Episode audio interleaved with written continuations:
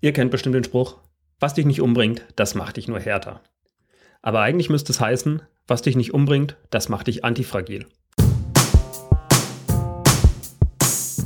Herzlich willkommen bei meinem Podcast bei der Hebelzeit. In meinem Podcast geht es darum, dass man Dinge einmal tut und immer wieder was davon hat. In der heutigen Folge geht es um das Thema Antifragil oder Antifragilität. Oder um die Frage, wie werde ich das? Und was ist es überhaupt? Der Begriff Antifragil wurde von Nassim Nicholas Taleb erfunden oder zumindest geprägt. Und es ist eine Ergänzung zu den beiden Zuständen robust und fragil. Ich meine, jeder von uns weiß oder hat eine Vorstellung, was fragil ist. Im Grunde genommen, wenn man es hinfallen lässt, dann geht es kaputt. Oder um die Definition genauer zu sehen, wenn ein Stress auf das Objekt oder auf äh, die Person ausgeübt wird, dann zerbricht sie daran. Das Gegenteil dazu zumindest laut alter Definition, ist natürlich robust. Also so ein Stein ist robust, wenn man den hinfallen lässt, dann passiert damit nichts. Oder Nokia 3210, also ich habe noch so ein uraltes Nokia, wenn man das hinfallen lässt, dann geht höchstens der Boden kaputt. Als robust bezeichnet man also Menschen und Gegenstände, die, wenn sie einem Stress ausgesetzt werden, sich einfach nicht verändern. Jetzt kommen wir aber zum dritten Zustand, den Nassim Taleb eben in seinem Buch, das genauso heißt, beschreibt. Antifragil. Oder um auf den alten Spruch zurückzukommen, was mich nicht umbringt, das macht mich nur härter. Als antifragil bezeichnet man also etwas, an Widerstandskraft gewinnt, wenn man es unter Stress setzt. Klingt erstmal komisch, aber wir haben jeden Tag etwas damit zu tun. Und zwar ist es das Prinzip unserer Muskeln. Wenn wir unsere Muskeln trainieren, dann gehen die ja nicht kaputt. Also manchmal, wenn wir sie übertrainieren, dann gehen sie kaputt. Aber in den meisten Fällen werden sie ja eigentlich stärker. Also wir gewinnen an Kraft, an Widerstandsfähigkeit. Und im Grunde genommen basiert unsere ganze Evolution auf diesem Prinzip. Evolution, ich fasse es ja nochmal kurz zusammen. Das Grundprinzip bedeutet einfach nicht, ähm, dass der Bestangepasste überlebt. Das ist zwar ein wichtiger Bestandteil, aber das wichtige Grundprinzip dabei ist einfach, dass ähm, wir eine gewisse Art von Mutation haben, also viele Varianten von ein und demselben. Und ähm, wir eine Selektion haben, also dass manche Sachen weggefiltert werden. Und zwar in dem Fall nicht immer die stärksten oder die schwächsten, sondern die, die an die Situation am schlechtesten angepasst sind. Es kann in einer bestimmten Situation sein, dass etwas, was eigentlich super ist, dadurch wegselektiert wird. Aber in den meisten Fällen ist es so, also in der Gesamtheit dieser Prozesse ist es so, dass schon das, was am besten angepasst ist, am Ende bestehen bleibt. Das heißt aber auch, man darf das nicht immer auf das Individuum beziehen, sondern es geht vielmehr um die Gruppe bei dem Thema. Und jetzt nochmal ein Beispiel. Ihr habt ja bestimmt schon mal von antibiotikaresistenten Bakterien gehört. Wisst ihr, wie die entstehen? Erstmal sind diese Bakterien vielleicht gar nicht besonders gut. Vielleicht haben sie einen schlechteren Stoffwechsel als andere Bakterien, vielleicht haben sie sonst irgendeinen Schaden, der sie gegenüber anderen Bakterien eigentlich unterlegen macht. Jetzt kommt aber das Antibiotikum ins Spiel. Und vielleicht ist genau dieses Stoffwechselproblem von der Bakterie der Grund, dass das Bakterium es nicht vernichtet. Und jetzt passiert Folgendes. Fast alle anderen Bakterien werden von dem Antibiotikum vernichtet. Aber diese eine kleine Bakterie, die vielleicht diesen Stoffwechselfehler hat, ist plötzlich die einzige, die überlebt und sie kann dadurch ungehindert auf alle Rohstoffe zugreifen und kann sich dadurch massenweise vermehren. Das heißt, in diesem Fall ist diese Bakterie antifragil. Sie profitiert massivst davon, dass ein Druck auf die gesamte Bakterienschaft ausgeübt wurde. Man kann die Perspektive aber auch einfach umdrehen. Die Dinge, die am Ende den Test der Zeit überstanden haben, sind mit einer hohen Wahrscheinlichkeit antifragil. Wenn man sich da jetzt zum Beispiel Unternehmen anguckt. Die meisten Unternehmen, die wir sehen, sehen wir nur deshalb, weil sie überlebt haben, weil sie antifragil waren. Und je älter ein Unternehmen ist, desto höher ist eigentlich die Wahrscheinlichkeit, dass es das noch in Zukunft in den nächsten äh, Jahren geben wird. Wenn ein Unternehmen nur ein halbes Jahr alt ist, dann ist die Wahrscheinlichkeit, dass es äh, die nächsten fünf Jahre übersteht, glaube ich, irgendwo bei unter 20 Prozent. Wenn ein Unternehmen aber schon zehn Jahre alt ist, dann ist die Wahrscheinlichkeit wiederum viel, viel höher. Und diese Erkenntnis kann man sich natürlich zunutze machen. Wenn man einen sicheren Arbeitsplatz sucht, dann sollte man nicht in ein Startup gehen, sondern auch wenn man es nicht glaubt, aber dann würde ich sogar fast empfehlen, zur Post, zur Telekom oder vielleicht zu Siemens zu gehen. Weil auch wenn man denkt, das sind eigentlich ziemlich überholte Firmen, die sind nicht mehr modern und die reagieren so schlecht auf den Markt, im Endeffekt haben sie aber bewiesen, dass sie, ich glaube, jedes einzelne der Unternehmen, naja, die Telekom nicht, aber die anderen haben bewiesen, dass es sie über 100 Jahre gibt. Und das heißt, es muss schon irgendwas richtig gut funktionieren dort. Klar, es gibt immer wieder Ausnahmen, dass noch eine Firma verschwindet. Aber diese Ausnahmen passieren halt bei Startups deutlich häufiger als jetzt bei alten etablierten Unternehmen. Etwas anderes, was ich daraus ableite, habe ich bei Büchern. Wenn ich zwei Bücher zum selben Thema habe und ähm, beide sind ganz gut bewertet, dann nehme ich meistens das ältere Buch. Weil da auch natürlich, wenn man lange über dieses Buch redet, also wenn es lange nicht in der Versenkung verschwunden ist, dann ist die Wahrscheinlichkeit sehr hoch, dass es ein gutes Buch ist. So die ältesten Bücher, die ich gelesen habe, also mal abgesehen von der Bibel, das ist auf jeden Fall mega alt und ist sehr, sehr antifragil. Aber ja, das eine ist zum Beispiel How to Win Friends and Influence People. Das Buch ist heute noch genauso aktuell. Und man müsste vielleicht nur Radio durch Internet austauschen, aber die Grundprinzipien darin sind bis heute unverändert. Oder auch Propaganda von Edward Bernays. Das ist auch schon bald äh, 100 Jahre alt und der Mensch hat sich aber nicht verändert. Also auch da ist das Buch im Grunde genommen ein Klassiker und heute genauso aktuell wie früher. Und da schlägt auch Nassim Taleb einfach so eine gewisse Logik vor. Man soll bei allem, was man findet, immer gucken, wie lange gibt es schon und kann dann ungefähr davon ausgehen, dass es das genauso lange nochmal geben wird. Also wenn etwas schon 100 Jahre alt ist, kann man davon ausgehen, dass es nochmal 100 Jahre übersteht.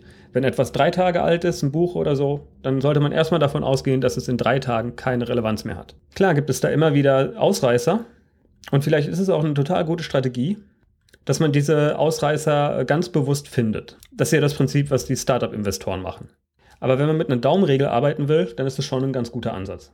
Und für mich bedeutet es einfach, wenn ich von einem neuen Buch höre, dann warte ich erstmal ab, ob das Buch auch noch in einem halben Jahr besprochen wird. Und wenn das mindestens mal ein halbes Jahr überstanden hat, dann denke ich es erstmal drüber nach, dass ich mir das kaufe. Also das ist ein sehr, sehr guter Hype-Filter. Achtet einfach drauf, wie alt etwas ist. Wenn jemand über ein Buch redet, das 200 Jahre alt ist, dann müsst ihr das unbedingt kaufen, weil dann ist es mit aller Wahrscheinlichkeit extrem gut. Aber was haben wir jetzt von dieser Erkenntnis, dass es Antifragilität gibt? Also eine wichtige Ableitung ist, es gibt Situationen, in denen Leute einen Tipp geben oder irgendetwas sagen oder irgendwas machen, aber sie haben äh, keine äh, Skin in the Game. Hört sich jetzt blöd an. Wie kann man das auf Deutsch übersetzen? Sie reden über ein Risiko, das sie selber nicht eingehen. So kann man es vielleicht sagen. Ein Beispiel dafür wäre ein Bankberater, der einem irgendein kompliziertes Produkt empfiehlt, aber selber nur einen Bausparvertrag hat. Der hätte zum Beispiel kein Risiko da drin. Deshalb, also wenn ihr bei Antifragil 1 lernen wollt, dann solltet ihr immer gucken, ob bei jeder Abmachung oder bei jedem Vorschlag und so weiter euer Gegenüber auch in irgendeiner Weise selber das Risiko trägt von dem, was er sagt. Weil Worte sind billig, Taten sind teuer. Wenn euch also euer Bankberater empfiehlt, kauft doch Lehman Swaps, dann solltet ihr ihn fragen, wie viele er denn selber hat. Oder ob er bereit ist, mit einem zusammen da selber rein zu investieren. Wenn das nicht der Fall ist, Finger weg. Und wenn ihr jetzt böse seid, dann könnt ihr das natürlich auch für euch nutzen. Denn es gibt Situationen, da hat man sozusagen nur einen limitierten Verlust und einen unlimitierten Gewinn. Zum Beispiel meine Investition in Ethereum. Ich kann da einen bestimmten Betrag rein investieren und das Schlimmste, was mir passiert, ist, dass ich 100% verliere. Also einen limitierten Verlust habe ich dort.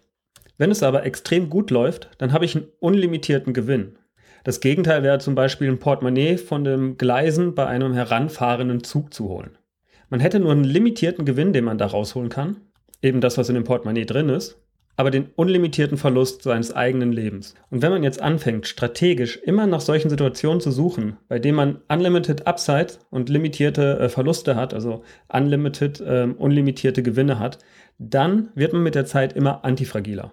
Und ja, Nassim Taleb hat bei dieser Behauptung auch ein bisschen Skin in the Game. Seine Strategie ist es, dass er eigentlich immer einen sehr kleinen Betrag auf den totalen Crash der Börse wettet. Jeden Tag einen kleinen Betrag. Und er geht einfach fest davon aus, dass es einen Tag mindestens alle 20 Jahre eben so einen Börsencrash gibt.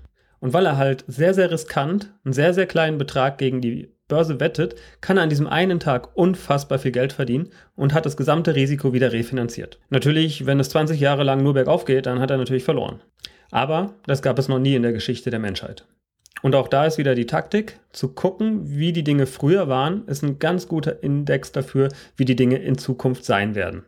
Und jetzt betrachten wir uns nochmal den Startup-Job im Vergleich zu der Festanstellung im Großunternehmen. Die Festanstellung im Großunternehmen bedeutet ja auf jeden Fall Unlimited Downside.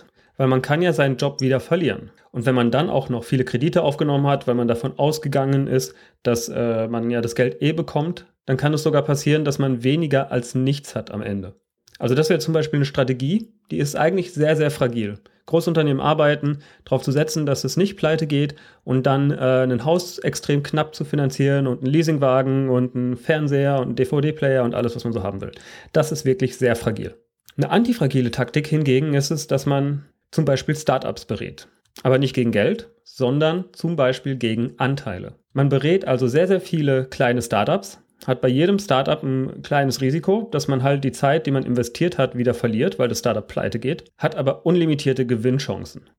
Weil was ist, wenn man dabei das Google berät oder sonst irgendwas in der Richtung? Also dann hat man auf einmal 0,2% von Google. Ich glaube, das ist ganz schön was wert. Was aber nicht funktioniert, ist eine Festanstellung in einem Startup. Das ist so mit das Fragilste, was man machen kann. Also wenn man im Startup arbeitet, sollte man immer darauf achten, dass man es irgendwie hinkriegt, Anteile zu bekommen. Weil nur so hat man unlimited Upside in dem Fall. Und natürlich sollte man auch nicht so viele Kredite aufnehmen, wenn man im Startup-Umfeld unterwegs ist. Dann sollte man eigentlich finanziell unabhängig sein oder zumindest in der Lage sein, ja, dass man einfach relativ leicht die Kohle zusammenkriegt, die man im Monat braucht. Das heißt, viele Kredite haben und dann in einem Startup arbeiten, das funktioniert einfach nicht. Ich glaube, dass viele Kredite haben funktioniert eigentlich nie. Es ist immer fragil. Der super Hardcore-Modus bei dem Thema ist es, eine Option zu haben. Also wenn ihr einen Idioten findet, der euch anbietet, dass ihr irgendwie eine Option auf sein Startup bekommt und euch das noch schriftlich gibt und ihr den Zeitpunkt entscheiden könnt, wann ihr einsteigt oder ob ihr überhaupt einsteigt, dann habt ihr echt gewonnen, weil ihr könnt nur gewinnen und könnt gar nichts verlieren bei der Sache. Also achtet immer bei allen Sachen, die ihr eingeht, wie groß ist sozusagen der maximale Verlust und wie groß ist der maximale Gewinn. Ist da irgendwo ein Limit drin? Ist es unlimitiert? Das ist immer die entscheidende Frage bei Antifragilität. In seinem Buch fasst Nassim Taleb dieses Verhalten mit einem einfachen Beispiel zusammen. Und zwar, wie man kein Truthahn wird. Weil bei Truthanen ist es ja so, also die Truthahnforscher, die beobachten natürlich immer den Markt für äh, Truthahnfütterungen und haben gemerkt, dass der Bauer sie ziemlich lieb haben muss. Also statistisch gesehen, jeden Tag gibt es dort immer lecker Essen. Also der Bauer muss sie wirklich lieben. Alle Statistiken deuten darauf hin, dass es so ist. Und am Ende kommt nur ein einziger Tag, an dem sie Unrecht haben, und der ist Thanksgiving. So, und jetzt gucken wir nochmal ein bisschen in die Glaskugel. Nochmal der Blick zurück auf Unternehmen. Also was können wir daraus lernen? Ganz viele Unternehmen, die es im Moment gibt, haben ja noch nie wirklich Stress erlebt. Im Moment ist es einfach so der größte Boom, den man sich vorstellen kann. Der Wirtschaft ging es noch nie so gut wie heute. Und ganz viele Unternehmen haben wirklich noch nie einen Crash erlebt. Und ja, für mich ist immer noch so ein bisschen der Crash von äh, 2008, der steckt mir noch in den Knochen, weil da habe ich mein Diplom fertig gehabt und plötzlich null Nachfrage nach dem, was ich tat. Also damals Video-Postproduktion, also Fernsehwerbung und so weiter. Aber auf der anderen Seite, ich habe den Scheiß überstanden und ich weiß jetzt schon besser, wie ich auf sowas reagieren kann. Also ich habe mir selber aktiv überlegt, was für eine Strategie habe ich denn, wenn der nächste Crash kommt. Und ich denke, das solltet ihr auch tun. Ihr solltet überlegen, wie könnt ihr euer Geschäftsmodell antifragil machen. Und es gibt einfach Modelle, die kommen in der Krise natürlich besser voran als andere. Sozusagen der Farbtonberater für Business Outfits, der wird es schwer haben, wenn eine Krise kommt. Feng Shui-Berater ebenso. Also ganz, ganz viele Berater, die im Bereich Lifestyle zu sehen sind, werden es ziemlich schwer haben, wenn so eine Krise kommt. Eine antifragile Strategie wäre zum Beispiel, wenn ein Anwalt sich sowohl auf die Einstellung von Leuten, also Arbeitsverträge, als auch auf Kündigung spezialisiert hat. Wenn es also boomt, kann er ganz viele Arbeitsverträge machen und wenn die Krise kommt, dann kann er die Kündigungen äh, vertraglich sicher machen. Also das wäre ein sehr, sehr antifragiles Geschäftsmodell. Aber auch als Bestatter muss man sich relativ wenig Sorgen machen, weil egal ob Wirtschaftskrise oder nicht, gestorben wird immer. Also es gibt Modelle, die sind, ja, das ist dann auch schon nicht antifragil, das sind eher robust, aber nichtdestotrotz, diese Modelle gibt es auch. So, und wie habe ich bei mir selber die Antifragilität aufgebaut? Also im Moment bin ich ja primär auf das Thema Marketing spezialisiert, weil der größte Engpass ist ja unsere Aufmerksamkeit. Jeder hat was anzubieten, jeder hat eine tolle Sache, es gibt unfassbar viel Geld, also die Konkurrenz ist einfach ziemlich groß. Und eigentlich sagt man ja, man sollte werben, wenn ähm, die Nachfrage geringer wird, aber die Budgets sind dann sofort verschwunden. Also die Angst ist dann einfach mega groß, wenn es bergab geht. Genau, also im Moment nehme ich das mit, aber ich kann mit demselben Know-how, was ich dafür habe, auch ganz andere Dinge tun. Ich kann ja zum Beispiel dabei helfen, dass ich Support-Videos drehe oder irgendwelche Anleitungen. Und dadurch sind Unternehmer in der Lage, dass sie entweder die Kosten reduzieren, zum Beispiel im Support Center, also da Mitarbeiter entlassen oder auch niedriger qualifizierte Mitarbeiter einstellen, weil sie auch da wieder mit Anleitungen einen hohen Mehrwert haben. Das ist meine Überlegung. Also solange es noch bergauf geht, mache ich noch Marketing. Und sobald es dann bergab geht, dann werde ich mein Produkt anders anbieten. Dann werde ich eher in die Richtung gehen der, ja, im Grunde genommen Arbeitserleichterungen oder der Arbeitsreduzierung. Eine andere Strategie habe ich natürlich auch mit Ethereum. Meine Überlegung ist, falls der Euro mal so richtig abschmieren sollte, dann habe ich ja mit Ethereum immer noch was, was irgendeinen Wert hat. Und wenn ich auf der anderen Seite, wenn der Euro super stabil bleibt, habe ich ja auch kein Problem. Also ich setze nicht alles auf eine Karte, sondern versuche gerne mal zwei verschiedene Dinge gegeneinander auszubalancieren. Oder auch auf der Körperebene. Ich versuche möglichst viele Wege zu Fuß oder mit dem Fahrrad zurückzulegen. Und ich setze mich auch zum Beispiel ähm, der S-Bahn aus. In der S-Bahn gibt es so viele Bazillen, das könnt ihr euch gar nicht vorstellen. Und durch das Bewegen, also kein Auto, sondern viel zu Fuß, habe ich auf jeden Fall auch eine gewisse Robustheit gegen schlechtes Wetter und werde eben entsprechend weniger krank. Aber auch insgesamt, finanziell versuche ich zum Beispiel kein dekadentes Leben zu haben. Weil man gewöhnt sich schnell an so ein dekadentes Leben. Und das heißt auch, wie ich schon gesagt habe, dass man relativ fragil wird. Wenn ich jetzt jeden Monat irgendwelche Raten für einen LED-Fernseher oder für einen Beamer oder für die PlayStation 71 oder was weiß ich zahlen müsste, dann wäre ich ja viel angewiesener darauf, dass es immer bergauf geht. Dadurch, dass ich aber da keine Verpflichtung habe, muss ich mich auch gar nicht so sehr drum kümmern. Also ich bin nicht gezwungen, extrem große Summen auszugeben. Ich habe auch eine kleine Wohnung behalten, auch einfach deshalb, weil ich eben nicht diese Riesensummen jeden Monat zahlen will. Ja, und der Podcast ist auch noch ein Beispiel. Hier habe ich auch ganz klar limitierte Risiken. Mehr als die Zeit, die ich vor dem Mikrofon stehe, kann ich gar nicht verlieren. Okay, der Schnitt. Aber auf der anderen Seite hilft es mir auch, wenn ich hier Podcasts aufnehme, dass ich klare Gedanken fasse. Also auch da habe ich schon im Grunde genommen, selbst wenn ich es einfach nur aufnehme, um mich selber zu hören, habe ich was gewonnen. Ja, und wenn jetzt aber auch der beste Fall eintritt, keine Ahnung, ich werde zum Bundeskanzler berufen, nee, Bundespräsident kann man, glaube ich, werden ohne Qualifikation. Ich werde vielleicht, weil jemand meinen Podcast hört, zum Bundespräsidenten. Ähm, das sind ja Möglichkeiten, die ich einfach dadurch habe, dass ich hier in das Mikrofon spreche. Vielleicht ruft mich auch irgendwann Elon Musk an, weil er Deutsch gelernt hat und glaubt, ich bin ein super Typ. Also sprich, das, was Positives passieren kann, ist eigentlich unbegrenzt. Und das Risiko, was dabei passieren kann, ist eigentlich schon sehr, sehr gering. Und ich muss sagen, es ist super oft, dass sich einfach sau interessante Leute bei mir melden. Also hier schönen Gruß an euch alle. Ähm, es macht mega viel Spaß, Podcast zu machen. Und die unlimitierten Gewinne sind noch gar nicht ausgeschöpft. Ich weiß ja gar nicht, wer sich noch alles in meinen Zuhörern verbirgt und sich bei mir melden könnte. Ja, und da haben wir noch, ähm, jetzt kommen wir zum Abschluss, zu dem wichtigsten Tipp aus Antifragil. Macht Dinge, die euch auch dann einen Vorteil bringen, wenn sie scheitern. Also wenn ihr zum Beispiel versucht, einen Marathon zu laufen und nach 25 Kilometern seid ihr platt. Mit hoher Wahrscheinlichkeit seid ihr trotzdem sportlicher, als bevor ihr das versucht habt. Wenn ihr neue Dinge lernt, dann ist es auch fast immer antifragil. Natürlich, wenn ihr darauf achtet, dass die Dinge längere Zeit Bestand haben. Aber selbst wenn es totale Verschwendung war, euer Gehirn ist besser darin trainiert, dass ihr Dinge lernt. Also kann man eigentlich beim Lernen nie was verlieren. Mega antifragil. Und um nochmal auf Alex Wahler von letzter Woche zurückzukommen. Sprecht doch einfach Leute an. Wie hoch ist denn das Risiko? Das Schlimmste, was euch passieren kann, ist, dass sie sagen, ah, nee, keine Zeit, kein Bock. Also es ist ein sehr, sehr limitiertes Risiko. Aber ihr habt unlimitierte Chancen. Wenn ihr die richtigen Leute ansprecht, dann kann alles Mögliche passieren. Also traut euch einfach, Leute anzusprechen.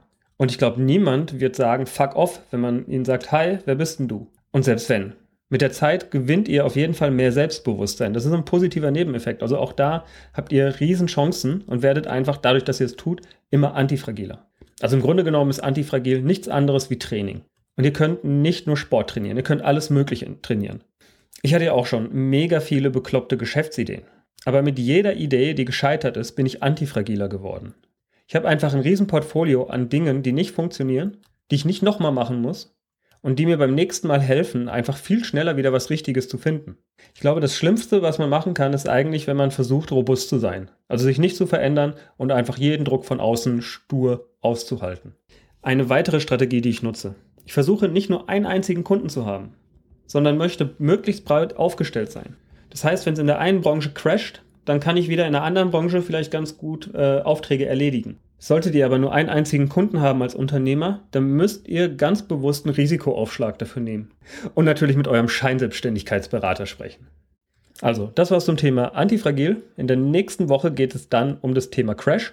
Also, was so ein Wirtschaftscrash ist, warum ich vermute, dass ähm, uns bald wieder einer bevorsteht und was man da natürlich machen kann. Und wenn ihr denkt, dass hier mit der Antifragilität das ist ganz schön spannend, vor allem wenn ihr Leute habt, die euch immer erzählen wollen, geh kein Risiko ein, versuch immer ähm, sicher zu sein. Den könnt ihr die Folge gerne mal schicken. Ansonsten freue ich mich über eure Kommentare. Die könnt ihr auf hebelzeit.de unter dieser Episode posten. Und wie immer, der Intro- und Abschlusssong ist von audionautics.com und heißt Clap Along.